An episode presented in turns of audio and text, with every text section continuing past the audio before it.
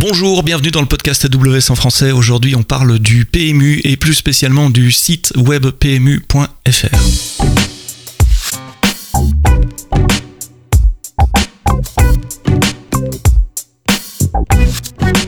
Bonjour, bienvenue dans ce nouvel épisode, vendredi matin, comme euh, bah, tous les vendredis. Maintenant, ça devient une habitude pour vous de télécharger le podcast à la veille du week-end et de l'écouter euh, pendant vos activités euh, du week-end, en courant, en conduisant et autres. Merci de vous abonner dans les différentes plateformes de podcast, Spotify, Deezer, Google, Apple et, bien des autres. Comme ça, vous recevez les épisodes automatiquement. Aujourd'hui, j'ai le plaisir d'accueillir un duo, Amine Chagall, lead DevOps et architecte infrastructure chez P PMU.fr, au PMU je devrais dire, et Anthony Hiver, euh, lead architecte au PMU également. Messieurs, merci d'être là. Euh, je vais commencer par une question bateau, euh, parce qu'en France, tout le monde vous connaît, mais le podcast n'est pas écouté que en France. Alors le PMU, c'est quoi? Bah déjà bonjour et merci merci pour l'écoute. Donc le PMU, alors c'est une question qui est assez simple. C'est une entreprise qui a plus de 100 ans finalement, qui est très orientée sur le gaming, euh, bon, leader de son marché en Europe quand même. En Europe. Ça, c'est important de le signaler. Euh, et, euh, et qu'on même se constitue même finalement le top 5 des plateformes e-commerce françaises. On me semble c'est assez peu, mais c'est euh, c'est une plateforme qui a quand même pas mal de clients, beaucoup de trafic et euh, bah, très orienté gaming. Donc finalement, avec un périmètre assez vaste, hein, on connaît beaucoup le hipisme. Mhm. mais on fait aussi énormément de sport et de poker, avec une activité très forte à l'international aussi. Et ça, pour le coup, c'est très peu connu. À l'international, ça veut dire sous la marque PMU dans d'autres pays ou en marque blanche pour d'autres marques? Alors, euh, surtout euh, au propre, en fait, puisque euh, bah, le PMU vend des courses à l'étranger, consomme les paris, enfin les courses étrangères, et donc, en ce sens, on a énormément de partenaires à l'étranger avec lesquels on travaille. je connais pas le nombre de pays exacts avec mhm. lesquels on travaille, mais c'est plusieurs dizaines de pays. Donc, c'est une activité pour nous qui est très forte et qui a un chiffre d'affaires assez conséquent. Et c'est essentiellement du trafic web pour les paris. Il y a, je suppose, une application mobile, évidemment. Je, je suis pas client du PMU, je suis désolé en plus de, tous les points de vente physiques. Euh. Tout à fait. Donc ce sont les trois canaux de distribution, il y en a d'autres Tout à fait, ouais. Mhm. Et puis l'international, on est clairement sur une activité B2B. Donc on vend finalement euh, euh, bah, les courses, hein, comme je le disais, mhm. puis l'activité de prise de pari. nous, nos plateformes de prise de pari pour opérer à la place d'un, je sais pas, moi, il pourrait y avoir un, partenaire dans un pays qui a peu de moyens pour orchestrer ses, propres prises de pari. Et donc on, on organise la prise de pari directement à sa place et puis on le redistribue, enfin on calcule ce qu'on appelle les masses d'enjeux, euh, les gains, etc. pour redistribution à ses clients. Mhm. Euh, uniquement du pari sportif ou principalement du, du, pari sportif? Parce que maintenant on peut parier sur, sur la famille royale, etc. L'international, on est que sur l'hippique que sur l'hippique à l'international. Et en France, c'est que du pari sportif ou toutes sortes de paris Soirée sportive, donc pari hippique et, poker. On est, on est sur ces trois domaines-là. D'accord quelles sont les contraintes? Vous, brassez beaucoup d'argent, forcément. Vous avez certainement des contraintes de disponibilité, certainement des pics euh, d'activité au moment de, certains jeux ou courses. Euh. quelles sont les contraintes sur un système informatique quand on fait des paris en ligne? Alors, bonjour. Oui, effectivement, donc euh, sur euh, par rapport à ce que disait euh, Anthony sur notre activité, ça va tourner en termes de contraintes autour de la performance. on parlait donc des différents domaines, donc les, les différents univers hippique, sport et parieurs et poker. Donc les parieurs, en fait, ils, ils ont des, des, types de comportements assez différents et du coup, ça engendre une activité donc qui est totalement différente en fonction de, de, de des paris qui sont pris et, et c'est là où effectivement sur la partie performance, ça constitue un, gros, une grosse contrainte. Donc, il, euh, on, est, ah, on est supposé garder un service de qualité, donc, euh, avec tous les pics de charge euh, qu'on reçoit lors des prises de paris. Si je prends un exemple un peu particulier, donc le, le, quintet qui est le produit phare sur les courses hippiques, mhm. Euh, donc euh, on a des parieurs qui se connectent euh, ben, tous les jours, vraiment quelques minutes avant le départ de la course du quintet, et donc et après ils vont se reconnecter juste à la fin de la course, donc pour voir donc s'ils ont gagné ou pas. et, et ça c'est vraiment des activités donc de type vraiment pic, donc on est sur sur une augmentation du trafic de façon assez conséquente en quelques secondes voire minutes. Voilà. Mais prévisible puisque vous connaissez les heures de, début de, de, course et de fin de course. Effectivement, donc en, parlant donc euh, du côté de prévisible, effectivement. Euh, donc si on rentre un peu plus dans l'aspect euh, un, peu technique, le, fait de, sur certains événements de pouvoir donc anticiper facilement donc cette, cette forte charge, effectivement, ça nous permet de, mettre les moyens techniques, par exemple, si on parle dans le cloud AWS, des, des, solutions de type autoscaling, ça nous permet de les tuner pour effectivement être au rendez-vous quand il y a ces pics de charge. On va reparler de l'architecture plus en détail dans, dans, une minute, mais oui, on l'avait pas dit, mais enfin c'est le podcast AWS, donc vous tournez PMU.fr sur euh, sur AWS. Euh, ça remonte à quand? Euh, Comment s'est passée cette décision? Pourquoi pourquoi vous avez été vers le cloud? Je vais commencer par répondre peut-être juste pour illustrer ce que disait Amine juste avant, quand même avec quelques chiffres. Euh, mhm. En fait, euh, c'est pareil, on le sait, on le sait assez peu et on peut parler du marketing avec Top 5, e-commerce français, etc. C'est pas ce qui est important euh, pour nous finalement. Ce qui est important, c'est c'est la volumétrie. On parlait de pic, 5 minutes avant la course, par exemple. On monte quand même à des trafics qui vont jusqu'à 2000 transactions seconde. Mhm. Je sais pas si vous vous rendez compte. techniquement, je pense que nos auditeurs le sauront. Tac, 2000 requêtes HTTP. 2000 transactions, de Paris, 2000 transactions par seconde, c'est considérable. Et donc pour nous, la performance, euh, c'est la contrainte la plus importante euh, au PMU. Tout est performance first. Tout, tout ce qu'on conçoit, c'est la performance avant tout. On a aujourd'hui, par exemple, euh, une durée, un temps, temps de réponse de prise de Paris, qui est de 20 millisecondes. Je ne sais pas si vous vous rendez compte, mais associé aux 2000 transactions secondes. Qu'est-ce qu'il faut faire pendant ces 20 millisecondes euh, en termes business? Je suppose qu'il faut valider un paiement, un moyen de paiement, il faut enregistrer dans des bases de données, etc. Qu'est-ce qui est fait au niveau métier pendant ces 20 millisecondes? C'est un peu ce qui a été cité. Après, il y a eu aussi une validation fonctionnelle du, du pari. Par exemple, est-ce qu'on est en train de parier sur une course qui est déjà partie mhm. Est-ce que le pari est bien formulé Donc euh, euh, voilà, il y, a, il y, a, pas mal de, de, d'aspects euh, fonctionnels sur, ben, sur est-ce que le pari est, on peut le prendre ou pas à ce moment-là. Et après, donc l'aspect financier, est-ce que oui, le pari coûte tant Est-ce que la personne a autant d'argent sur son compte et, et, après, le fait d'inscrire donc tout ça de façon transactionnelle, le, le pari donc euh, dans le système central. Et puis, les contraintes réglementaires aussi, on en parle assez peu, mais début est voilà, extrêmement euh, réglementé, euh, suivi, etc. Et on peut prendre, on peut pas prendre les paris de n'importe qui non plus. Donc on est obligé de bien vérifier que le parieur a certes suffisamment d'argent aussi, mais est-ce qu'il ne parie pas trop pour ne pas générer une addiction chez lui? Est-ce que on respecte bien ses contraintes de limitation personnelle? Est-ce qu'on ne fait pas trop de pression commerciale, etc., etc. Donc c'est tout un tas de règles de calcul qui impactent la prise de pari, mais qui sont essentielles finalement pour assurer une expérience client satisfaisante euh, une empreinte de jeu, de gaming, de plaisir.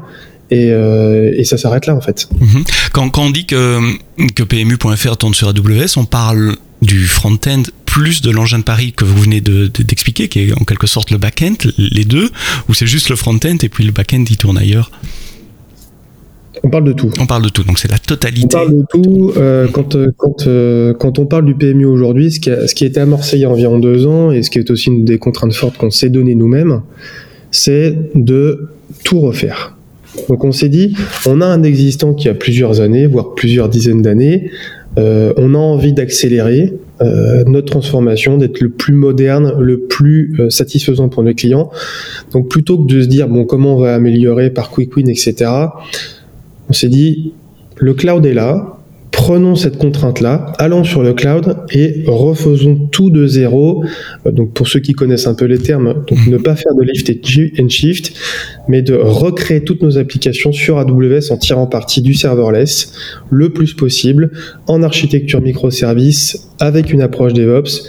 Donc from scratch. là c'est quand même c'est quand même euh, quelque chose bah, pour nous, hein, moi et Amine en tant qu'architecte, qui est passionnant. Mm-hmm puisque les enjeux ou les challenges comme ceux-ci euh, en France et même à l'international sont assez rares, que de se dire on a un patrimoine existant de, je sais pas, Amine, tu sais peut-être mieux moi, mais d'une quarantaine d'années. Euh, bah on arrête, on refait tout, sans interruption de service pour nos parieurs, en gardant nos performances euh, telles qu'existantes aujourd'hui, mais sur AWS pour aller de plus en plus vite à l'avenir. Waouh, cette approche est assez rare de dire ok, on repart d'une feuille blanche et ça doit être un plaisir pour vous en tant qu'architecte de dire ok, on peut, on peut créer, on peut voir quels sont les outils modernes et créer la meilleure architecture en se séparant du, passé et ne pas devoir nécessairement traîner le poids de ce qu'on appelle le legacy, au fait qui est l'historique euh, euh, des sociétés. Et, ben, justement, alors ben, puisqu'on en parle, quelle est l'architecture? Tu as touché quelques mots déjà serverless. Sur quoi vous êtes parti? Pourquoi? Comment? Euh, Ça, ça sera la première question. Je voudrais parler du, volet humain également. Comment, comment vous avez monté en forme, en, puissance les, différentes équipes parce que c'est un, un voyage aller vers le cloud. c'est une transformation. Tu parles de 40 ans d'historique. ça demande de l'accompagnement humain aussi. Je sais pas par quoi on commence, par le technique ou par l'humain. Par le technique. Par le technique. Allons-y. Quelle est la nouvelle architecture? Sur quoi vous êtes parti? Euh, alors, l'architecture qui a été mise en place. Donc, euh, si on parle de la partie front, tout à l'heure on parlait des différents vecteurs donc euh, de, prise de pari. effectivement, on va retrouver le mobile, on va retrouver aussi le réseau physique, mais donc on a les applis front qui sont sur du desktop. Donc, ce sont des, applications en mode SPA, donc single, page. Mhm. Voilà. donc là derrière, elles sont servies à travers des, des, cloud front backés avec des S3. On a beaucoup de Lambda Edge qui sont associés à ces, à ces, à ces cloud front. Pour faire quoi?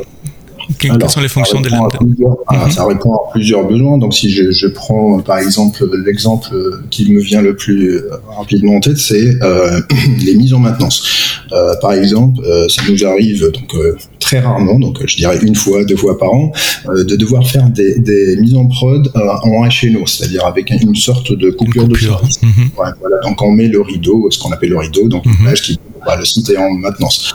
Euh, donc là, euh, typiquement, quand on, il y a quelque part un petit bouton sur lequel on appuie pour dire bon bah on est en mode mise en maintenance, et du coup toutes les requêtes qui vont arriver sur PMU.fr, il y a une petite lambda edge qui va se déclencher pour dire ah on est en mode euh, mise en maintenance, donc je te fais un petit un, petit redirect HTTP 301 pour t'envoyer sur la, la, page qui te dit la page statique de maintenance. Lambda edge pour vous qui nous écoutez qui savez pas ce que c'est, ce sont des petits morceaux de code, des fonctions lambda mais qui sont pas déployés dans les régions où les elles sont déployées euh, en bordure du réseau sur les caches, euh, donc les, points de, distribution du contenu. Ça veut dire que ces requêtes n'arrivent même pas sur votre backend, quoi. Elles sont redirigées dès la bordure du réseau. Voilà. Donc ça c'est l'exemple qui me vient le plus à l'esprit. Après donc euh, il y a certaines applications front un peu euh, anciennes où euh, où on avait besoin de en fonction de certains user agents de faire des redirections pour les emmener mhm. sur les bonnes les bonnes IHM qui sont adaptés en termes de de, de, bah, d'IHM par rapport au mobile. voilà. Donc ça c'est les, mhm. la sécurité, l'authentification aussi sur l'edge où vous attendez d'être un coup un coup plus loin sur votre infra. pas sur non pas sur des pas à ma connaissance en mhm. tout cas peut-être donc euh, euh, sur des lambda edge, non, pas forcément. Après, bon, sur euh, tout ce qui est exposé en public, par exemple les CDN ou les ALB, peut-être je vais en parler plus tard. Mhm. on a les WAF qui sont associés, on a la partie les services Shield aussi qui sont associés avec des règles, donc un peu les règles génériques qui sont qui sont donc offertes par par AWS. Je t'interromps aussi. WAF et Shield, WAF c'est Web Application Firewall, donc c'est un firewall niveau 7 qui peut filtrer au niveau HTTP, notamment les attaques de, de, de cross-site scripting en JavaScript, en CSS, enfin non, CSS c'est un peu plus rarement en XML. Euh, et le Shield, c'est un, service qui vous protège contre les, les, DDoS attaques, les, attaques distribuées, en essayant de détecter ce trafic euh, au bord du réseau et de l'éliminer euh, dès que possible. Donc ça, vous déployez côté CDN aussi de manière à ce que ce trafic vous impacte pas. Ouais, donc on essaie d'utiliser de, ces deux services un peu qui font nos sécuriser euh, sur euh, tout ce qui est public. Donc euh, là, c'est sur les aspects CDN, ben, sur les, les CDN, les cloud front. mais parfois, quand on a des, des ALB, quand on a besoin d'avoir un ALB public, là aussi, on va leur associer donc le WAF et, et, le service sheet. donc là, j'ai parlé un peu de la partie application front, des applications front. Ah, encore, encore une chose sur le front avant de passer plus au bac. tu as, parlé de, de, de, de CDN qui sert du contenu S3 donc et d'applications SPA. Donc ce sont des pages HTML statiques, plein de JavaScript. Je suppose que vous utilisez euh, React, Angular, quelque chose comme ça pour, euh, pour développer les apps. Euh, alors, il y a, y, a y a du React. Donc après, bon, il y a certaines applications, comme le disait tout à l'heure donc Anthony, le patrimoine applicatif, il est très large. Donc pour pour aller vers des technos vraiment assez récentes, donc ça se fait donc par lotissement, donc il y a, il y a step by step on va mhm. dire. Et donc effectivement, on a quand même quelques applications qui sont donc sur des socles un peu plus anciens. là, ce que j'ai en tête, on va retrouver des applications qui sont faites avec du Backbone, donc Backbone JS. Euh, après, donc euh, il y a aussi aujourd'hui donc le PMU.fr, le slash turf, la partie hippique, elle est euh, donc à 99%, elle est faite par du, du React. Mhm. Et donc c'est des applications qui tournent entièrement sur le desktop hein, en JavaScript et puis qui font des appels d'API euh, vers votre backend, ce qui est une bonne transition pour la suite avec expliquer le front avec l'architecture CloudFront, Edge, du Lambda on Edge, du WAF, donc du Web Application Firewall, du Shield. Maintenant cette application est distribuée dans le poste du client, il tourne dans mon navigateur Firefox Chrome et elle fait des appels API. Qu'est-ce qu'il y a là derrière? Voilà, donc on va retrouver ce que disait tout à l'heure Anthony, donc des microservices qui vont exposer des API REST. Euh, on est du, sur du stateless, donc euh, euh, partout.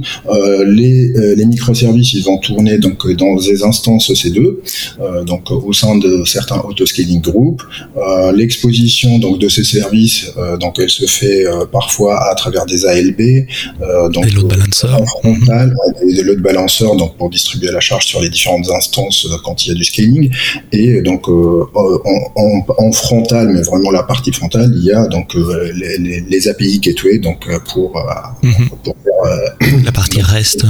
Exactement. dans certains cas, on va retrouver un peu des, services un peu exotiques où c'est pas forcément du reste, et donc par exemple du, de, de la WebSocket donc on pousse mhm. parfois les informations vers les fronts ou, les mobiles, donc avec de, de, euh, de la WebSocket, euh, ou un peu, parfois c'est des protocoles un peu particuliers, c'est pas forcément de la WebSocket, mais ça envoie des données à travers des connexions TCP, et du coup on est obligé donc d'exposer, ben, de, de, rajouter pas un ALB, mais plutôt un LB, mhm. un, LB, un load balancer réseau voilà. Mhm. Donc il va être un peu plus bas dans les couches réseau.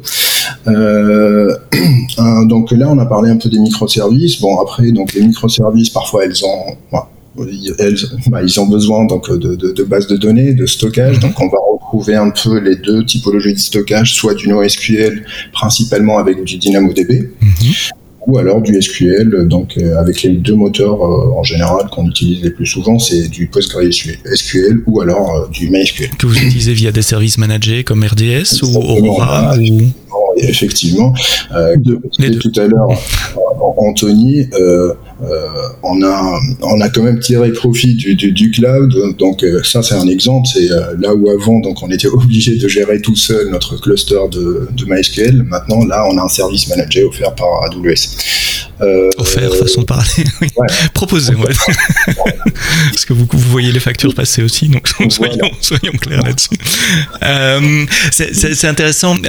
souvent dans, dans, les équipes qui font du microservice, les, vous laissez les, les équipes choisir la base de données la plus approprié à leur modèle de données, ce qui explique probablement pourquoi vous avez du SQL et encore plusieurs variations d'SQL, MySQL et, et Postgres et du DynamoDB. C'est la même philosophie, chaque équipe peut choisir le data store qui leur convient le mieux ou presque bah, je, vais essayer de rebondir euh, sur cette question avec les aspects humains dont on parlait tout à l'heure. Mhm. Euh, enfin la question qui était posée tout à l'heure. C'est vrai que un des challenges qu'on avait aussi, c'était donc finalement de changer euh, le moteur de l'avion en plein vol. Et donc, euh, puisque ça suffisait pas, on s'est dit on va changer de méthode de travail. Donc, on est vraiment, on a vraiment décidé de passer en mode agile à l'échelle ou, safe pour ceux qui connaissent. Et donc, ça nous a apporté euh, une vraie valeur dans l'autonomie des équipes, ce qui a eu une vraie conséquence sur l'architecture de la plateforme finalement, puisque euh, Amine tout à l'heure, à l'instant, parlait du front office. Euh, je sais pas si vous voyez la page d'accueil de PMU.fr, j'en suis sûr en tout cas, puisque tout le monde connaît la page d'accueil. Je vais la mettre dans les notes du podcast évidemment, donc vous allez dans les notes du podcast et vous allez sur PMU.fr. On voit, on, voit, on voit certaines fonctionnalités, on a les chevaux suivis, on a euh, la capacité de prise de pari, puis si on va sur une course, on a ce qu'on appelle nous tableau départant, etc. Tout ça finalement sont euh, ce qu'on appelle des composants ou des microservices indépendants qui sont autonomes et répartis dans des équipes indépendantes, autonomes pour délivrer leur valeur business. Et derrière, finalement, bah, chaque équipe a son front office, potentiellement la base de données associée, les API associés, et sont capables de déployer. Alors, Mettons de la partie mhm. application mobile, puisqu'on est quand même sur un bundle euh, effectivement mhm. complet et généré, mais euh, à capacité à délivrer de la valeur autonomie. Et ça, ça nous a apporté une vraie difficulté de retravail en commun et délivrer chacun dans son coin, mais ensemble à la fin.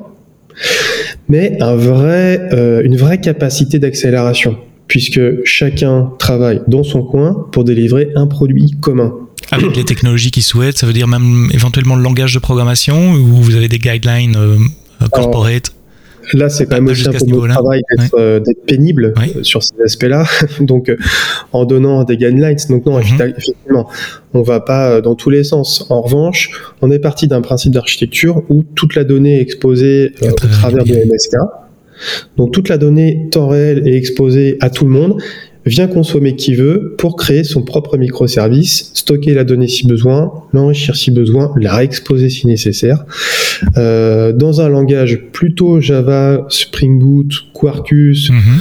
euh, lambda ou pas, mais en tout cas technologiquement c'est basé là-dessus. Du Node.js parfois quand on a vraiment besoin de langage interprété, notamment dans les lambda pour que ce soit le plus rapide possible. Mhm. Parfois même en Python quand on veut aller encore plus vite sur des traitements particuliers essentiellement quand même Java et, JS.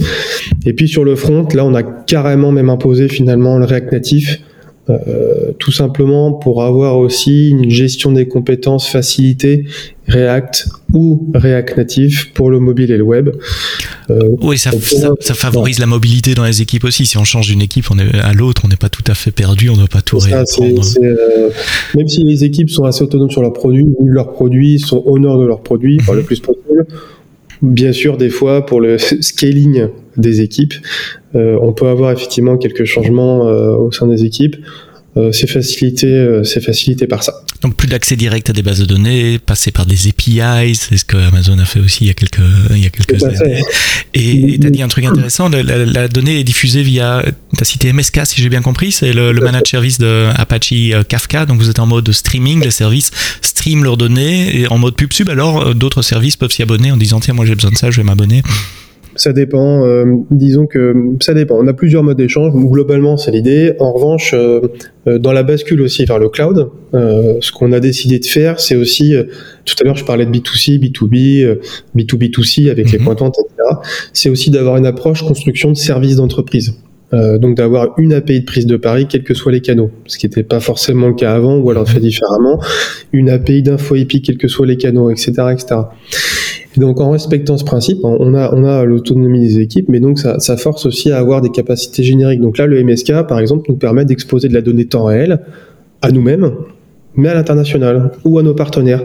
Donc il y a des expressions qui disent aussi, voilà, euh, on est aussi bien servi par soi-même, ou alors quand si on consomme la même donnée en interne qu'en externe, on a une exigence accrue. Mm-hmm. Donc c'est ce qu'on fait en fait. Nos front office consomment les mêmes API euh, pour nous que pour l'international, que pour les points de vente.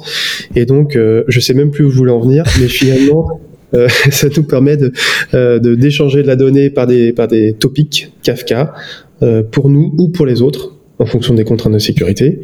Et c'est ce qui nous permet d'atteindre des performances exceptionnelles. J'ai encore au moins trois questions en tête. Il faut pas j'essaie de les noter pour pas les perdre. Euh, le premier, euh, qui, qui, la première question qui me vient à l'esprit, c'est euh, serverless. Euh, vous avez mentionné serverless tous les deux, mais vous t'as dit aussi euh, Amine des EC2. Donc, qu'est-ce qui est en serverless? Qu'est-ce qui est en, enfin, peut-être pas fonctionnellement, mais quelle, quelle, est la décision pour aller en serverless pour certains microservices et EC2 pour pour d'autres? Euh, alors, si, si le, les guidelines, ils sont un peu génériques dans le sens où bah, il y a une réponse hein, plutôt simple. Si euh, ton service n'a pas besoin d'être là up tout le temps 24 h24, donc euh, là, il faut se poser la question est-ce qu'on part pas sur du serverless? Mhm. euh, Donc, on a pas mal de traitements qui sont supposés soit être lancés de façon comment dire chronée, c'est-à-dire ben, à, une, à, une, fréquence bien déterminée, une fois par jour, une fois par mois. Donc là, on s'oriente forcément vers des solutions de type lambda si euh, le traitement, donc euh, la, la, durée du traitement et les, et les exigences techniques du traitement le permettent. Euh, qu'est-ce que d'autres cas d'utilisation de lambda, c'est quand on veut réagir à de l'événement. Par exemple, là on parlait du, MSK, donc du messaging, les, les, microservices dont je parlais tout à l'heure. Parfois ils s'échangent des messages, parfois c'est pas à travers du MSK, parfois c'est à travers du SQS. Parfois on a besoin de, de faire des traitements qui réagissent à un dépôt d'un fichier dans un petit bucket S3. Donc tout ça, on va venir donc plugger des petites lambda qui vont bon, soit donc venir lire le fichier, faire des insertions dans une base ou faire des traitements particuliers. Donc là, c'est dans ce genre de situation quand il y a de l'événement et qu'on n'a pas forcément besoin que ça soit quelque chose qui soit up tout le temps, donc H24. Là, on va forcément s'orienter vers des solutions de type lambda. Et puis il y a aussi une notion d'argent quand même. C'est-à-dire que euh, on a, euh, c'est aussi une prise de recul euh, qu'on commence à faire maintenant finalement, c'est qu'on a vraiment au départ joué la carte d'AWS à fond. Utiliser le bon service au bon endroit pour le bon usage. donc on a fait énormément de lambda, énormément de énormément d'SQS, on a basculé sur des Kafka, etc. Aussi en fonction de l'argent, c'est-à-dire que les lambda c'est très sympa, mais quand on a 2000 transactions secondes, c'est déjà beaucoup moins sympa. Euh, parce que euh, certes, on calcule la consommation et, on pourrait très bien se dire que plus on a de trafic, plus on gagne d'argent. C'est pas toujours vrai. Donc euh, là, en l'occurrence, on a aussi des calculs un peu de, de FinOps, c'est-à-dire que on va plutôt créer une application Java euh, sur une EC2, euh, certes mm ou pourquoi pas des conteneurs de cœur d'ailleurs demain, c'est une de nos transitions futures. Ça, ça, ça, ça m'intéresse ça, parce que souvent, nous, disons, et nos clients disent, tiens, Lambda coûte moins cher que le C2, parce que le C2, on la paye 24 sur 24, 7 jours sur 7, même si le service est moins utilisé, tandis que la Lambda, c'est qu'à l'invocation. On peut creuser un peu cet aspect-là avec, avec, des chiffres, enfin, Enfin, pourquoi? Comment? Comment une EC2 coûte moins cher? Je pense que l'affirmation n'est pas toujours juste, c'est-à-dire si euh, ta lambda, elle est, euh, ben, tu l'approvisionnes avec euh, une taille de mémoire assez conséquente mhm. et qu'elle prend ben, la durée d'exécution de la lambda, et là aussi on est de l'ordre de, la limite, voire les quinzaines de minutes donc, qui mhm. sont la limite de la lambda, plus le nombre de, de lancements de lambda par jour, à un certain moment, si on regarde bien les factures et on fait une comparaison par rapport à un service qui tourne sur une EC2, ben, en, en parlant d'un type d'instance pas forcément très, très mhm. gros. Là, je pense qu'on peut avoir des cas où effectivement financièrement l'option euh, EC2 est beaucoup plus intéressante. C'est pour ça que l'affirmation, certes, elle est bah, de, façon globale dire bon bah, les lambda c'est moins cher. Euh, oui, en général, mais dans certains cas limites, euh, non. Donc ici on parle d'applications qui ont une charge plutôt constante à travers la journée, 24 sur 24, parce que si vous aviez des pics, forcément lambda serait plus intéressant. Et pour des traitements relativement longs dans le temps, tu parles de presque la limite des 15 minutes de, de, lambda. Ça, c'est le type de pattern qui, pour vous, est parfois plus intéressant de ramener sur EC2. Il y a, il y a ça, et puis 2000 transactions mhm. secondes. Donc, 2000 euh, transactions secondes quand on prend des paris et qu'on expose la donnée internationale. Euh, il y a tous ces calculs mathématiques, en vrai, on en a assez peu parlé pour le moment, mais euh, on calcule nos masses d'enjeux, on calcule les rapports probables. Ces rapports probables, on s'appelle le PMU, c'est pas pour rien, c'est Paris mutuel urbain. C'est une vraie, une vraie spécificité dans le gaming, c'est-à-dire que chaque pari influence la cote. Donc toutes ces cotes sont recalculées à chaque transaction. Et, en puissance de calcul, euh, ça nécessite quand même des, de la machinerie un peu spécifique, distribuée, extrêmement robuste, euh, et en plus sur 2000 transactions secondes pour l'exposer aussi à l'international, euh, le nombre de lambda euh, exploserait en termes de quantité euh, et de puissance de calcul. On, parle de combien d'instances EC2 là pour faire un travail équivalent? On, est en quelques-unes ou en quelques dizaines ou quelques centaines sans rentrer dans les détails?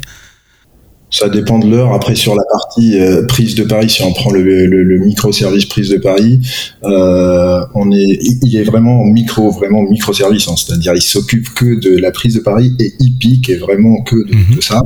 Euh, donc, euh, on est donc on tire profit du, du cloud dans le sens où, ben, quand il y a rien, donc la nuit il y a rien, donc on est à une, deux, deux instances, pardon. Mhm. Et après, donc euh, sur, sur, les pics de charge, ça peut monter, hein, ça peut monter jusqu'à 8 à 10 quoi.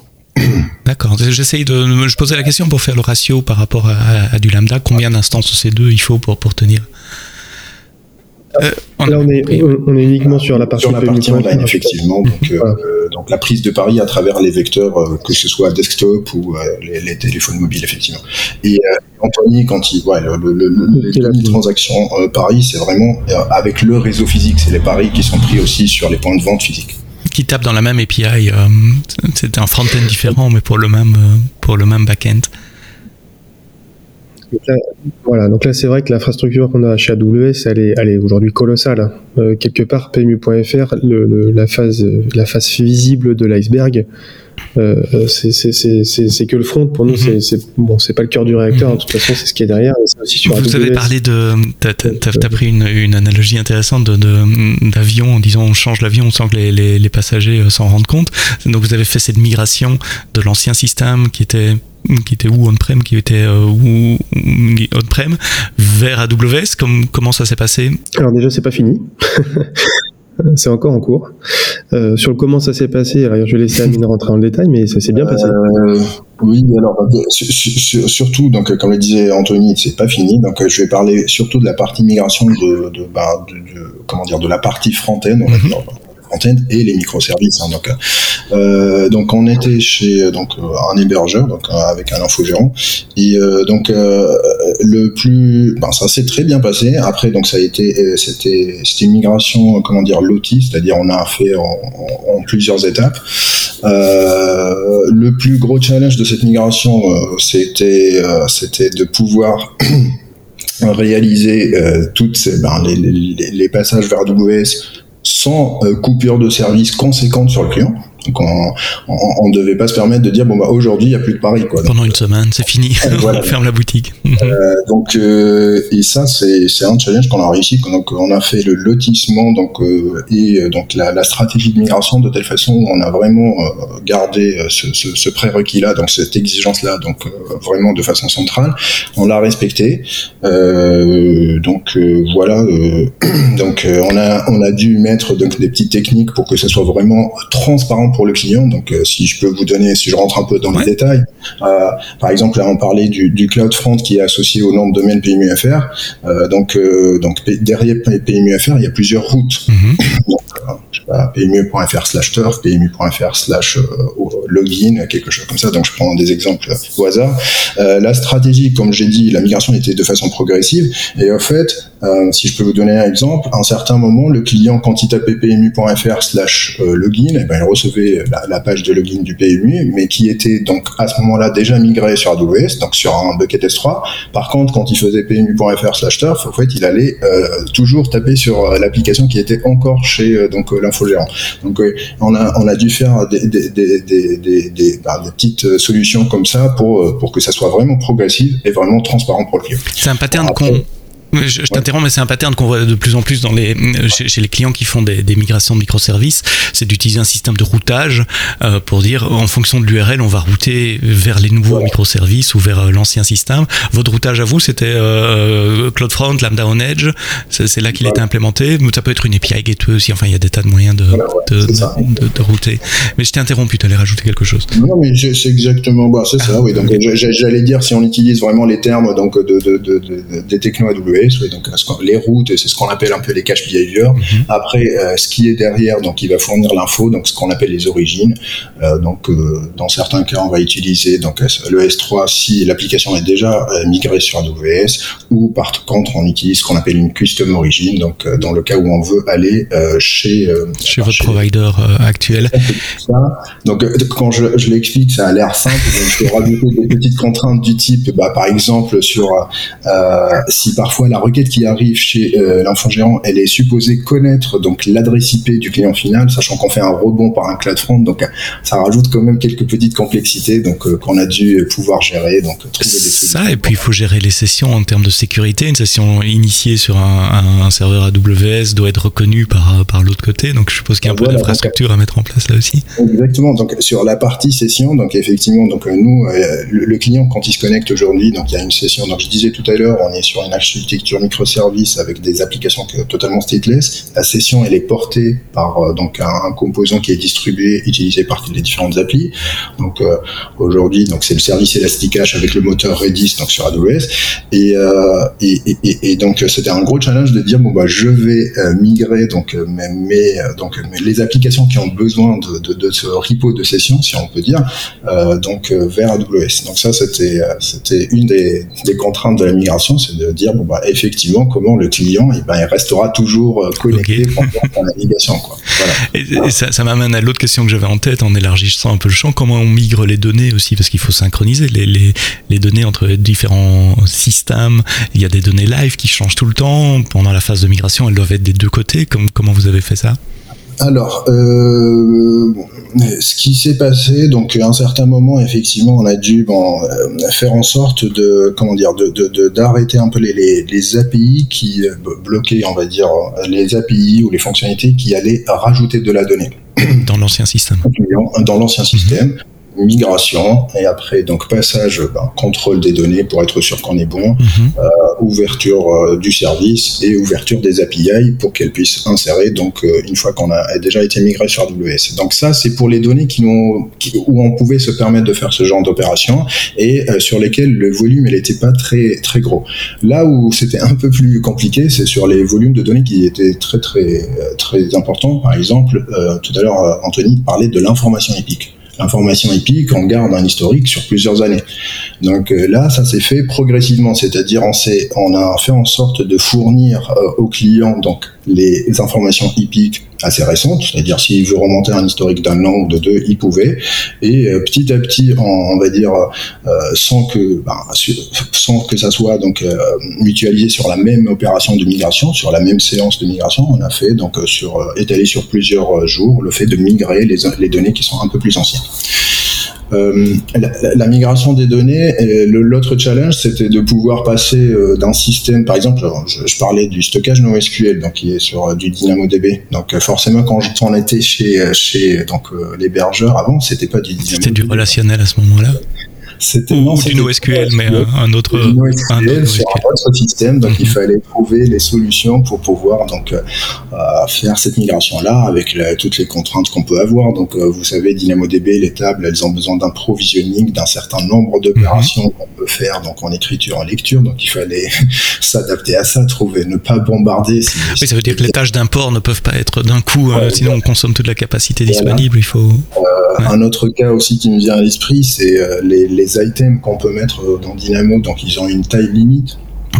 Donc, euh, pas nécessairement la même que de l'autre côté. Exactement, pas forcément la même. Donc voilà, c'est des petites, euh, des petits trucs qu'on a découvert lors de la migration. Il fallait trouver à chaque fois. ça, c'est des choses qui se préparent longtemps en amont. C'est des scripts qu'on prépare, qu'on teste, etc. On a le temps. On n'est pas dans le rush d'une migration où on doit changer. mais, mais ça prend du temps, évidemment. C'est une partie importante du projet ça prend du temps et ça a coûté aussi beaucoup d'argent. Ben, importer un certain volume dans DynamoDB mhm. avec un provisioning des tables assez élevé, ouais, donc euh, euh, en termes de facture, c'était pas mal. Pour un one shot.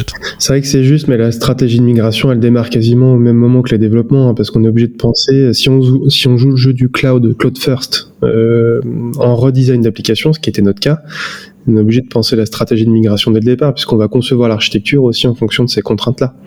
Donc ça, ça a été une vraie leçon, et, surtout pas hésiter à faire des développements qu'on pourrait appeler développement poubelle, des développements de transition. Donc euh, c'est aussi ce que veut dire un peu Amine. On a fait des développements qui uniquement nécessaires à cette transition, au-delà des scripts. Hein. Ça peut être aussi des API de fusion de l'ancien système et du nouveau.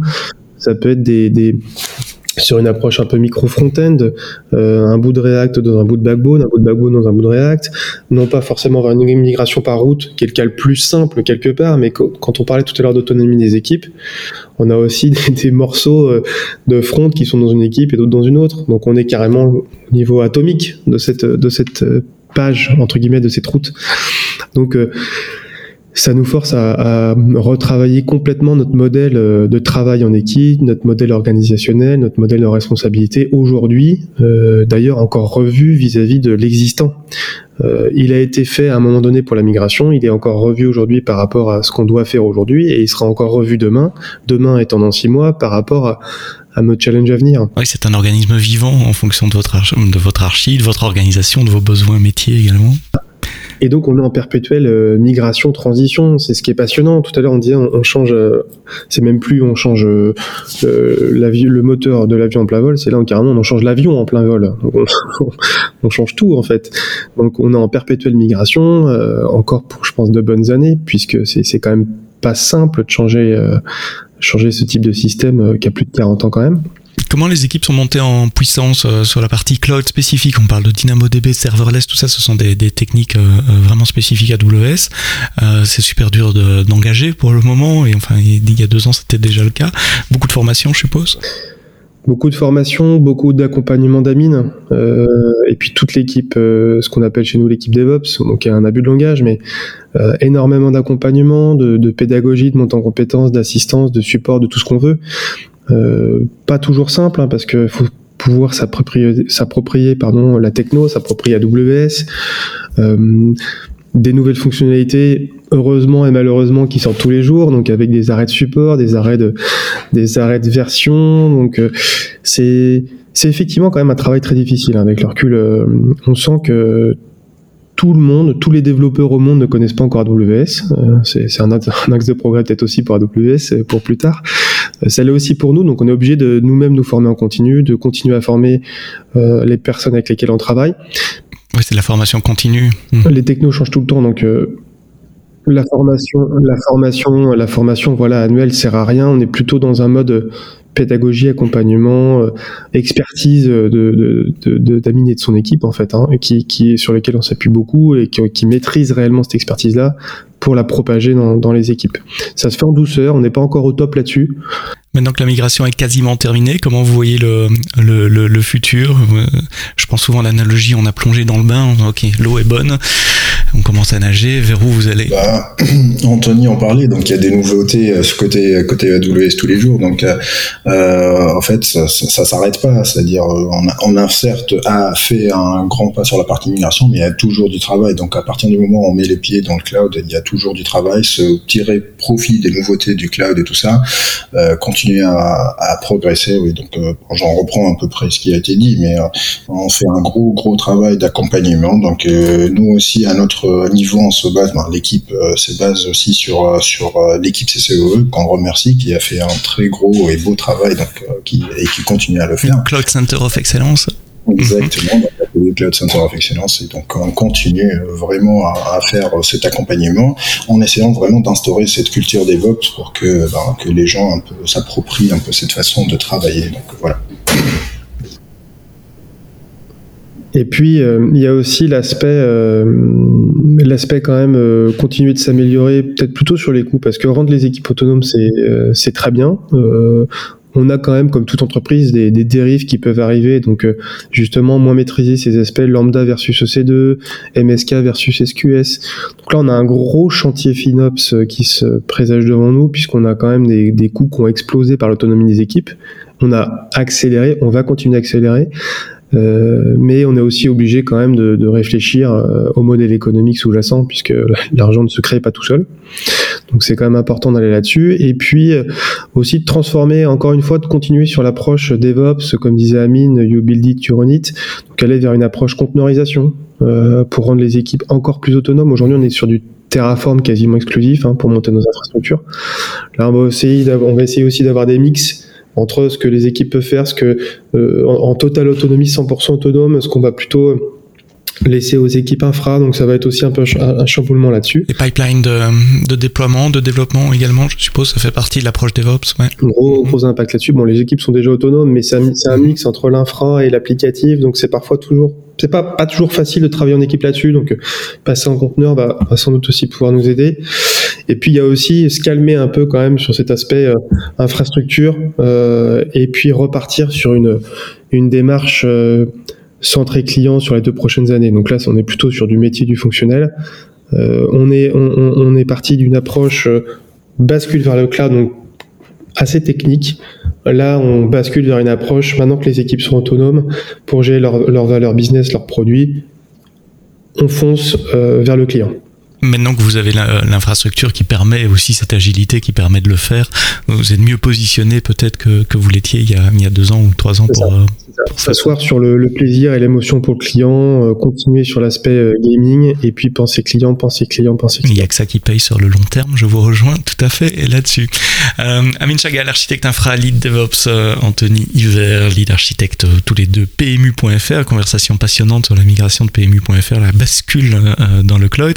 Messieurs, merci d'avoir partagé euh, votre témoignage, votre feedback. Merci d'avoir écouté ce podcast AWS en français jusqu'au bout. Rendez-vous la semaine prochaine pour un nouvel épisode. Et d'ici là, quoi que vous codiez, codez-le bien.